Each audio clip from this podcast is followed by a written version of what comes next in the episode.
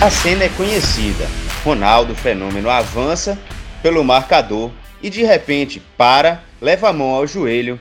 Com uma expressão de dor pela televisão, observa-se uma deformidade no joelho. O que aconteceu?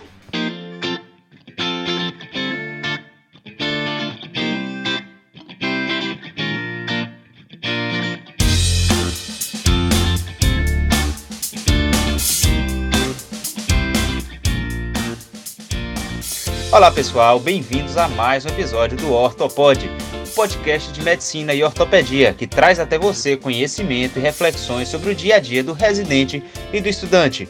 Eu sou Ian Moraes, médico, ortopedista e vou tentar levar até vocês um pouco do que vi e tenho visto até aqui.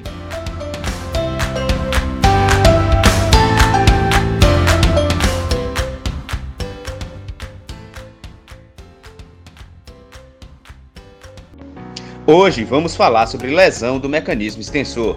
É definida como a perda da extensão ativa do joelho, como resultado de um trauma maior ou menor e sem sinais de fratura da patela.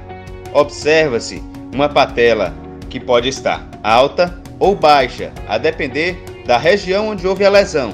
Temos principalmente dois mecanismos, com a lesão do tendão quadricipital e a lesão do tendão patelar. A lesão apresenta principalmente duas formas diferentes, com lesão do tendão quadricipital ocorrendo em pacientes acima de 40 anos, normalmente associada a uma doença sistêmica e em decorrência de uma força de contração extrínseca com o joelho semifletido e o pé apoiado, como ao parar após um trote, uma caminhada um pouco mais acelerada ou mesmo uma corrida. Normalmente, há uma associação com uma zona hipovascular cerca de 1 a 2 centímetros acima da patela.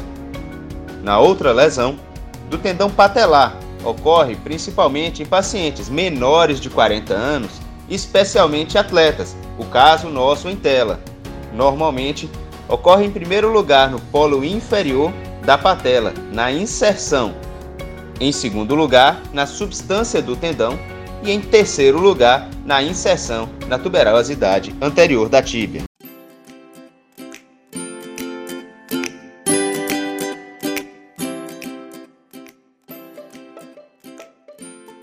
A lesão pode ocorrer ainda como relação a traumas graves, como na luxação posterior do joelho. O joelho fletido e a força excêntrica pode estar associado. Pacientes com usos crônicos de corticoide podem também fazer lesão do mecanismo extensor. Normalmente, o tendão que é saudável, ele não se rompe.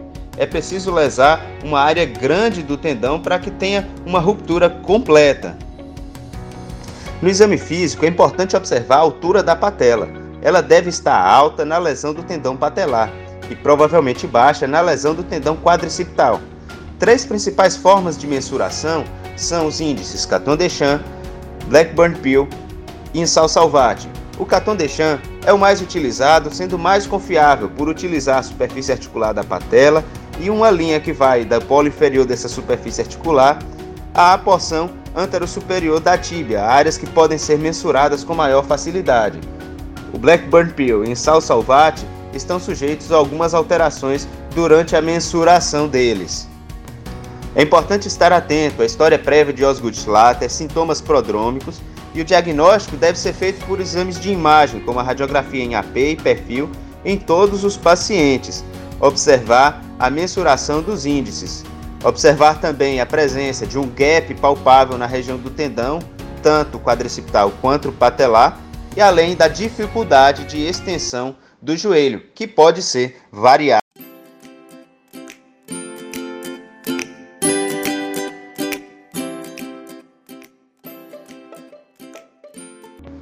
O tratamento pode ser conservador ou cirúrgico, conservador nas lesões incompletas com mecanismo extensor íntegro, onde o paciente é capaz de estender o membro, a imobilização e extensão, por 4 a 6 semanas. O tratamento pode ser também cirúrgico. O tratamento cirúrgico pode ser feito com reparo por túneis ósseos, além de uso de âncoras e enxerto de extensões de flexores, Técnicas podem ser utilizadas para tratamento de lesões crônicas, como a técnica de Codevilla. a complicação com a rotura crônica e a atrofia pode também acontecer. No pós-operatório, a reabilitação é importante na cicatrização do tecido para um tecido de boa qualidade e redução da possibilidade de nova ruptura.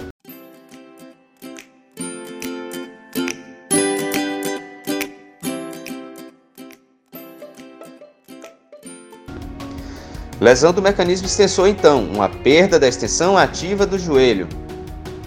Quadríceps, pacientes acima de 40 anos, associada a doença sistêmica, com força de contração extrínseca com joelho semi-fletido e o pé apoiado, associado à zona hipovascular. O tendão patelar menor que 40 anos, especialmente em atletas. Primeiro local, o polo inferior da patela, na sua inserção. As mensurações pelo Caton Deschamps, Beckman Peel e Sal Salvati, sendo o Caton Deschamps o mais confiável. O diagnóstico e exame de imagem, além da palpação de um gap na região do tendão e o tratamento conservador ou cirúrgico.